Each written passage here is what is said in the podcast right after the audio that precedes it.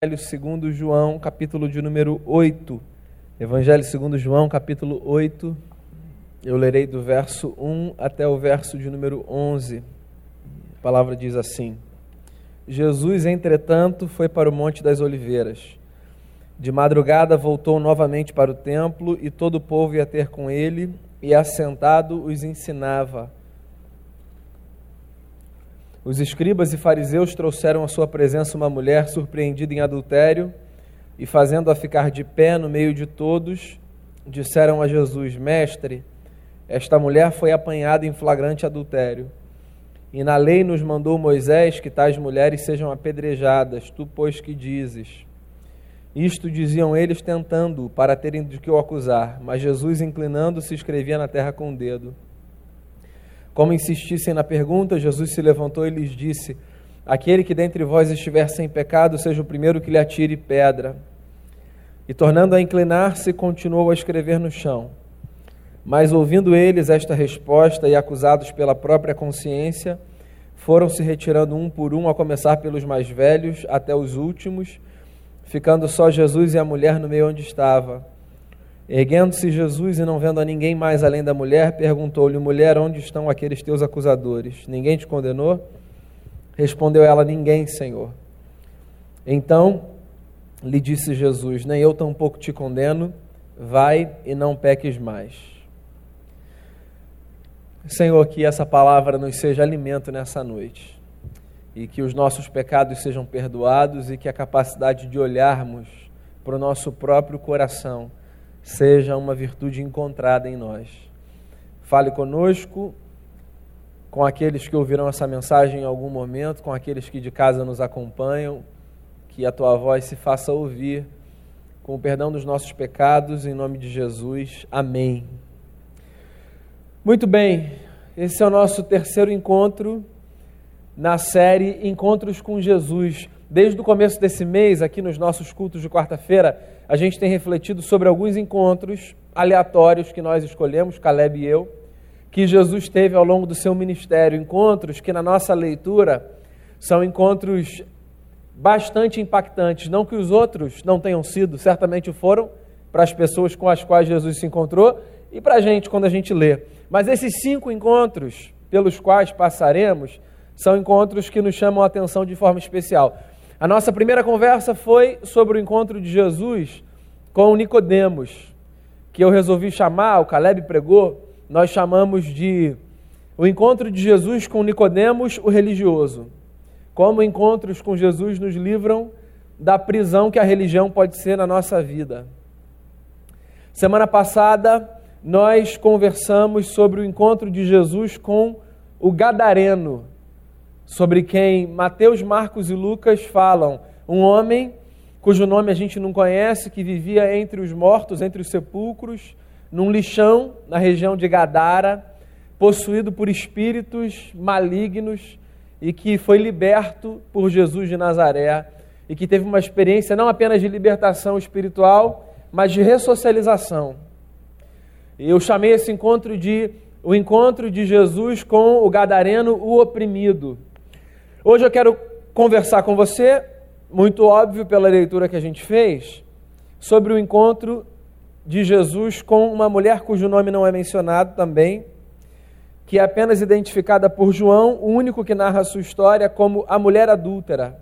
Eu queria chamar esse encontro de o um encontro de Jesus com a mulher adúltera, o bode expiatório, porque eu acho que é isso que essa mulher é nessa história. Bode expiatório. Pois bem, esse texto é um texto que quanto mais eu leio, mais me fascina, pela riqueza dos seus detalhes.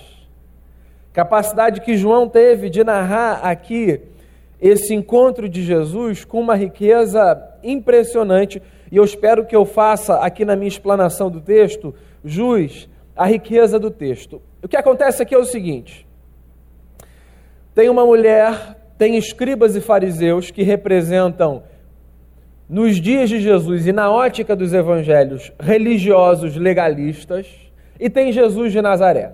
O que João conta é o seguinte: que Jesus foi de madrugada, depois de um tempo de solitude no monte, Jesus foi para o templo, que era para os judeus do primeiro século esse espaço não apenas de sacrifício, mas também de reflexão e de discussão da lei de Moisés.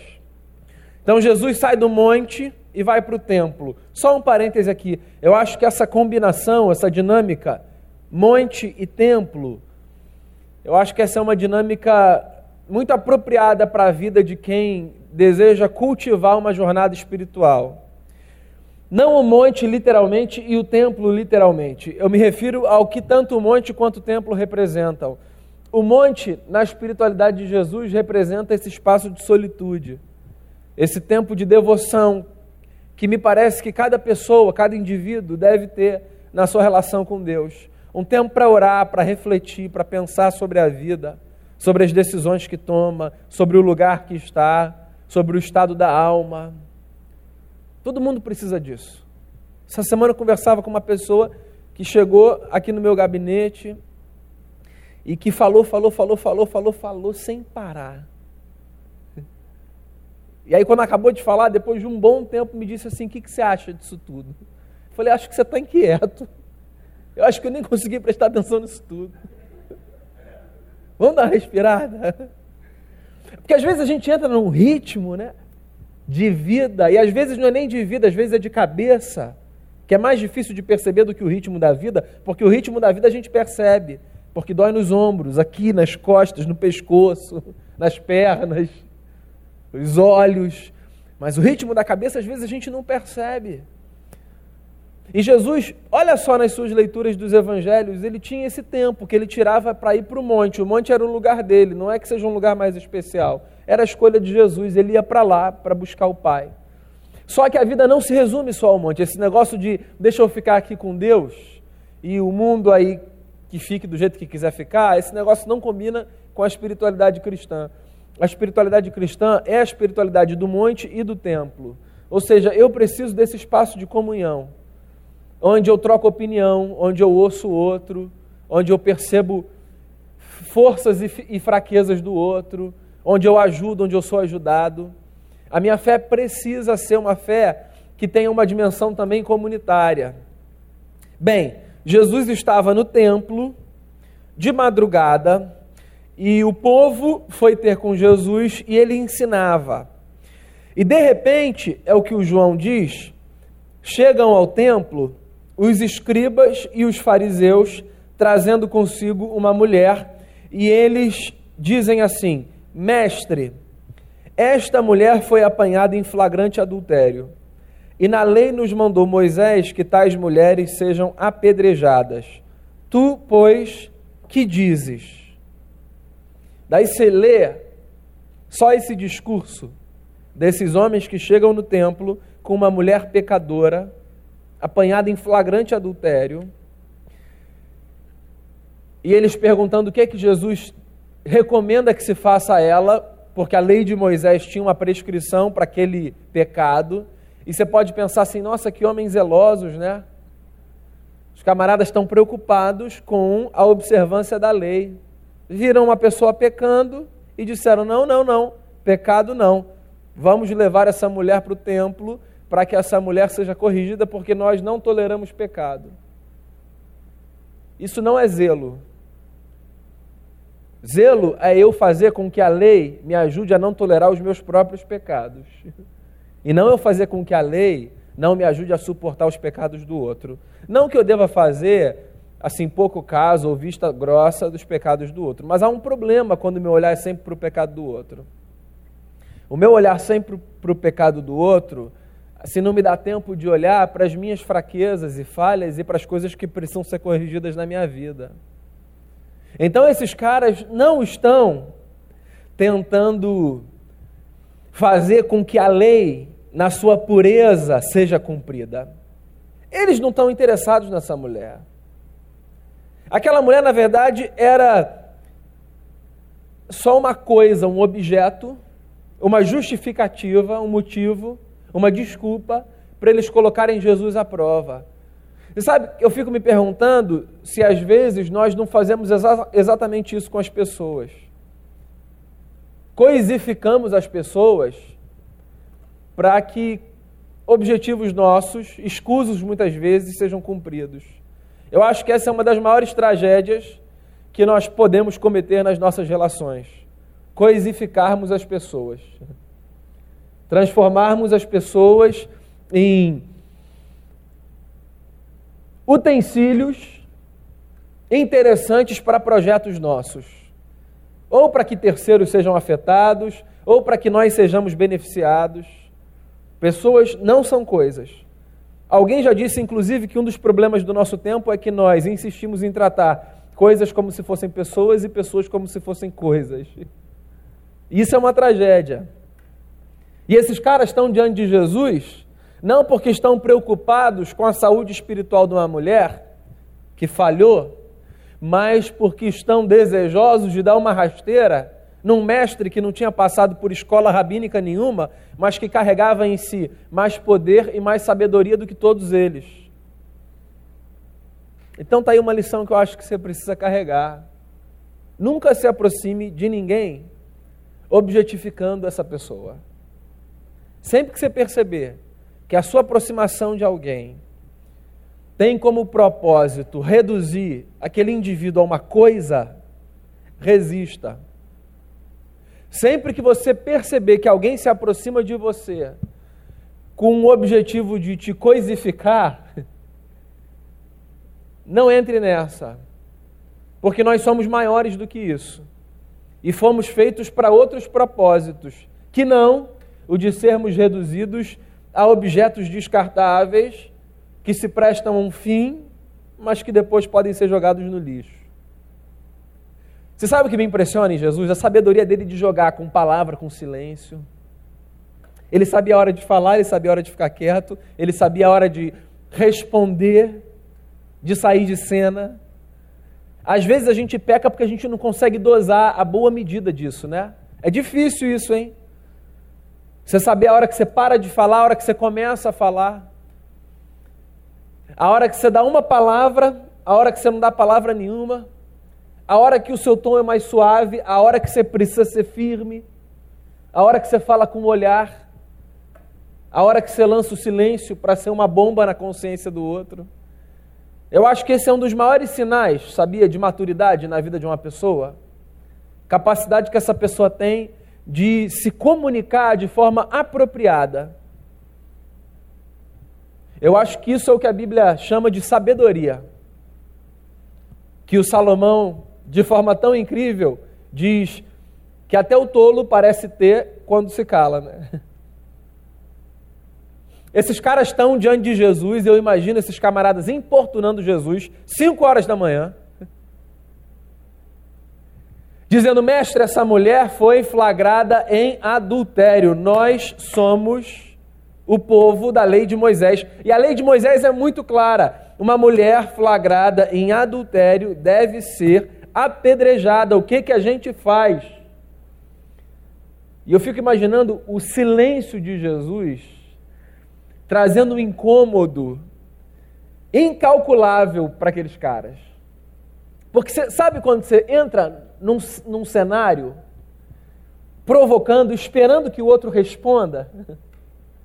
Porque você quer uma briga ali? Aí o outro não responde. E aquilo te dá uma irritação. E você fala de novo, para ver se ele vai entrar na tua, porque você quer que ele entre na tua. Só que ele está quieto. Ele está aham, aham. E aí isso vai te dando um negócio, vai crescendo. Eu imagino que a cena deve ter sido assim. Até que chega uma hora que Jesus resolve olhar para esses camaradas. E olha, eles tentaram colocar Jesus ali numa situação bem delicada, porque veja bem, se Jesus diz assim para eles: Vamos matar essa mulher adúltera. Eles poderiam dizer em resposta a Jesus: Ô oh, mestre, e o coração do Senhor? Dizem aí, Jerusalém, por toda a Judéia e Samaria, que o Senhor é tão bom. Se Jesus diz assim, deixem essa mulher embora, eles responderiam certamente dizendo: Mestre, E a lei de Moisés?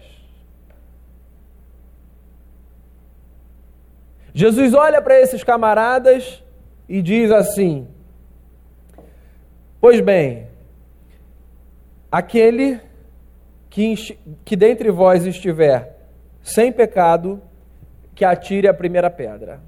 E abaixou a cabeça de volta.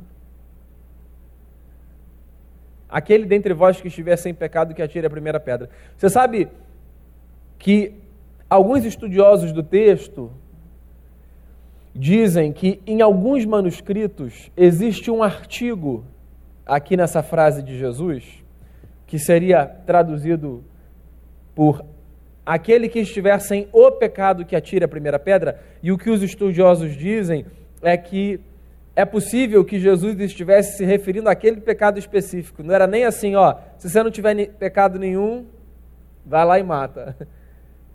Era como se Jesus estivesse dizendo o seguinte para eles: se vocês não tiverem cometido esse pecado, aí, carta branca para vocês.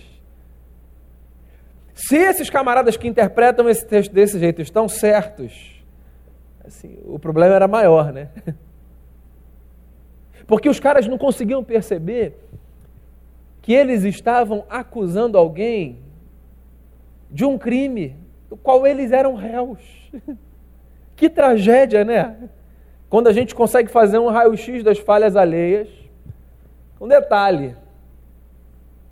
Mas a gente é incapaz de perceber que os mesmos erros que estão na história do outro estão na nossa história às vezes. Quando a gente consegue identificar com muita propriedade o que o outro faz, deixa de fazer, a forma como faz, mas a gente não consegue fazer uma autocrítica e perceber que às vezes a nossa história trilha o mesmo caminho, mas vamos deixar isso para lá. Você sabe o que eu gosto nessa dinâmica de Jesus? Ele responde desse jeito e abaixa a cabeça. E começa a escrever com o um dedo assim na terra. Você sabe o que, é que Jesus está fazendo, né? Jesus está fazendo o que gente sábia e madura sabe fazer, deixando as pessoas diante da sua própria consciência. Deixando as pessoas diante do desafio de encararem a si mesmas. Jesus está empurrando esses caras para frente de um espelho, que não é o que a gente tem na parede. É o espelho que possibilita a gente ver a alma. Você sabia? Num mundo de gente narcisista como é o nosso, obcecada por si, o que mais tem é gente com medo de espelho. Mas não é desse espelho, é do outro espelho. É do espelho que faz a gente ver a alma. Tem gente que tem pavor de olhar para si. Pavor. Tem gente que não consegue lidar com o silêncio. Você sabe por quê? Porque o silêncio que faz a gente ficar diante da nossa consciência para muita gente é ensurdecedor. Porque tem gente que não suporta encarar o que carrega do lado de dentro. E aí, sabe o que é mais fácil para o sujeito que não suporta encarar o que carrega do lado de dentro? Escolher alguém para ser bode expiatório. É muito mais fácil, muito mais interessante e muito mais conveniente. Eu trago alguém sempre perto de mim, para quem eu viro todos os holofotes, quando eu percebo que eu tenho o risco de ser exposto a mim mesmo na minha alma. Só que que bom que Jesus de Nazaré, percebendo essa inabilidade humana de lidar com a sua própria alma, responde a esses caras dizendo assim: olhem para dentro. E ponto. Não é um tratado, não é uma aula de doutrina, é só um empurrãozinho para os caras olharem para o espelho da alma. Aí acontece um negócio super constrangedor. Acontece que todos os homens que estavam ali, porque só os homens estavam ali, as mulheres não participavam disso. Por sinal, você sabe que pela lei de Moisés, se uma mulher fosse flagrada em adultério, ela seria apedrejada, o homem não.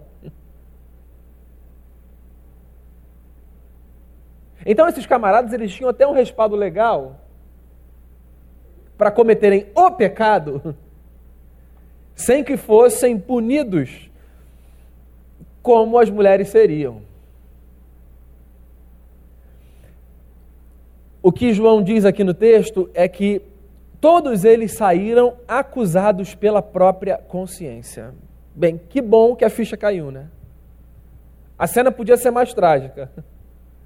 Porque alguém podia se levantar e dizer assim: Eu sou esse cara que não tem pecado. Porque tem um sujeito que acha que não tem pecado, né? O sujeito que encarna Jean-Paul Sartre. O inferno são os outros. O problema não, o problema é, é o fulano. Mas quem foi que. Não, foi, foi o fulano. Mas esse negócio aqui não, esse negócio aqui na verdade é só uma reação ao que ele fez. Porque ele nunca erra ou ela. Tem nada de ruim que aconteça na história que seja provocado por aquela pessoa. Aí a gente tem um problema sério. Quando alguém chega diante de mim com um cenário desse, eu falo: olha, é só a gente orar e esperar Deus agir. Porque assim, se esse camarada, né, esse homem ou essa mulher não conseguem perceber que erram, então assim, não tem nada que eu possa fazer aqui. Nem você. Bem, mas há coisas que a gente não pode fazer e que Deus pode. Então, se você estiver diante de uma cena onde pessoas com as quais você constrói história não erram, aspas, assim, entra numa jornada intensa de oração e pede para Deus tirar o véu desses olhos, quebrar esse coração, porque assim, todos nós erramos. E aí esses caras todos acusados pela própria consciência, porque a consciência precisa funcionar, eles saem. E o negócio foi tão poderoso que o texto diz que eles saem do mais velho para o mais moço. O que pode não parecer grandes coisas para a gente, mas para a cultura judaica é muito assustador. Porque a cultura judaica era uma cultura, e é até hoje, que valoriza muito a questão do respeito aos mais velhos, da sabedoria que se transmite. Então, o que aconteceria na cultura judaica seria o seguinte: o menino mais moço ali da roda ia ser o primeiro a sair. Para evitar o constrangimento do avô dele que estava lá, o bisavô, o tio, o pai, terem que sair na frente dele. Então ia saindo do mais moço para o mais velho. Era assim. assim. Todo mundo sabia que tinha pecado. Mas se para não ficar um climão, deixa eu fingir que eu não sei que eles têm. E já que eu sou o mais novo, vou botar isso na minha conta, eu vou sair. Tá bom, sou eu o primeiro. E eles iam saindo. Mas o negócio foi tão poderoso que Jesus jogou a bomba que eles inverteram a ordem natural e saíram do mais velho para o mais moço. Daí Jesus volta para a cena. Ele estava ali, mas não estava participando. E ele olha para aquela mulher e diz assim: Então, onde estão todos os teus acusadores?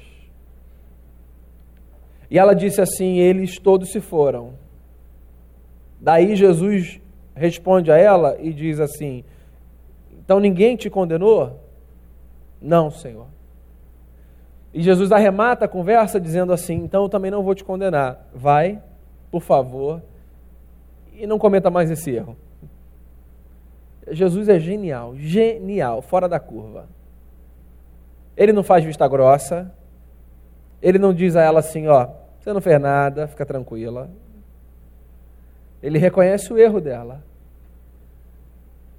Mas ele não reduz aquela mulher ao tamanho do seu erro. Porque essa é uma tragédia também que a gente comete nas nossas relações. A gente tem a capacidade de reduzir pessoas ao tamanho dos seus erros. Só que as pessoas não têm o tamanho dos seus erros. Também não têm o tamanho dos seus acertos. As nossas histórias são feitas com os nossos erros e com os nossos acertos. O bom é que a gente acerte. Agora, quando a gente errar,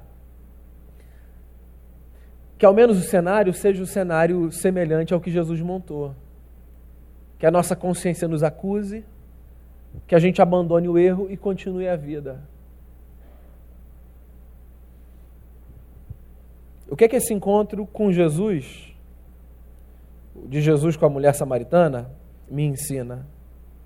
Algumas coisas. Um, que eu preciso tomar cuidado quando eu saio de madrugada para caçar pecado alheio. Porque é possível que, nesse percurso meu venha à tona. Sempre que eu leio esse texto, eu me pergunto: o que, que esses caras estão fazendo na rua de madrugada? Buscando uma mulher flagrada em adultério. Será que era com um deles que ela estava? Possível, hein? Quando a minha jornada se resume a tentar encontrar falha na vida do outro, é possível que eu provoque a ascensão das minhas próprias. Você sabe qual outra lição que esse texto desse encontro com Jesus me ensina? Que na vida poucas coisas são tão trágicas quanto vivermos em busca de bodes expiatórios. Você sabe qual é a outra lição que esse texto me traz? Que todos nós precisamos de encontros com a nossa própria consciência. Você sabe qual é a outra lição que esse texto me traz? Que quando nós estamos diante dos nossos erros e das nossas falhas, e quando a consciência do Evangelho vem sobre nós, nós não precisamos acabar com a nossa história porque nós erramos. Nós podemos reconstruir. Porque Cristo nos absolve e nos empurra para a reconstrução da vida. Você sabe por que essa história de tentar encontrar bode expiatório não funciona no Evangelho? Porque expiação é um negócio que já aconteceu na cruz do Calvário. A gente não precisa mais falar para Deus assim, ó, foi ele ou foi ela. Porque para Deus, os nossos problemas foram resolvidos. Quando Jesus, na cruz do Calvário, pagou por todos os nossos pecados. Deus não está querendo saber, na nossa história, quem provocou A ou B. Deus quer é que a gente viva bem. Então, meu irmão e minha irmã, a minha palavra para você nessa noite é que o encontro de Jesus com essa mulher, que foi transformada em bode expiatório, mas que foi salva dessa armadilha por Jesus de Nazaré, inspire a mim e a você para novos tipos de relações na vida. Que os nossos relacionamentos não se construam a partir dessa dinâmica maligna de colocar o erro do outro em evidência, de tentar destruir, esmagar a cana quebrada, como diz o profeta. Que as nossas relações sejam mais maduras que o poder do Evangelho sobre a nossa consciência nos faça perceber os nossos erros, as nossas falhas. E que a graça de Jesus nos traga a lembrança de que, diante dos nossos erros, sempre é possível recomeçar. O que é isso? Um aval para você viver de qualquer maneira? Claro que não. É só um lembrete para você não morrer de angústia quando errar. Porque a vida se refaz com o poder do Evangelho. Inclusive foi uma música que a gente cantou aqui hoje. Antiga do Kleber Lucas, né? O Espírito do Senhor está presente para consolar. É Deus com a gente, exalando vida, forças para caminhar. Eu gosto demais disso. É isso aí, o Evangelho é isso. Deus com a gente, exalando vida e dando força para a gente caminhar. Que a sua consciência seja renovada todos os dias pelo poder do Evangelho. E que as suas relações não sejam como a relação desses homens com essa mulher. Antes, que elas sejam relações inspiradas pela forma como Jesus nos trata. Graça, compromisso com a verdade, seriedade, mas misericórdia. Feche seus olhos. Faça uma oração aí no seu lugar, enquanto você ouve essa canção que será entoada, que a sua oração seja uma resposta ao que você ouviu e que na sua vida você encontre sempre espaço para refazer o que for necessário, contando com a graça do, do nosso Cristo.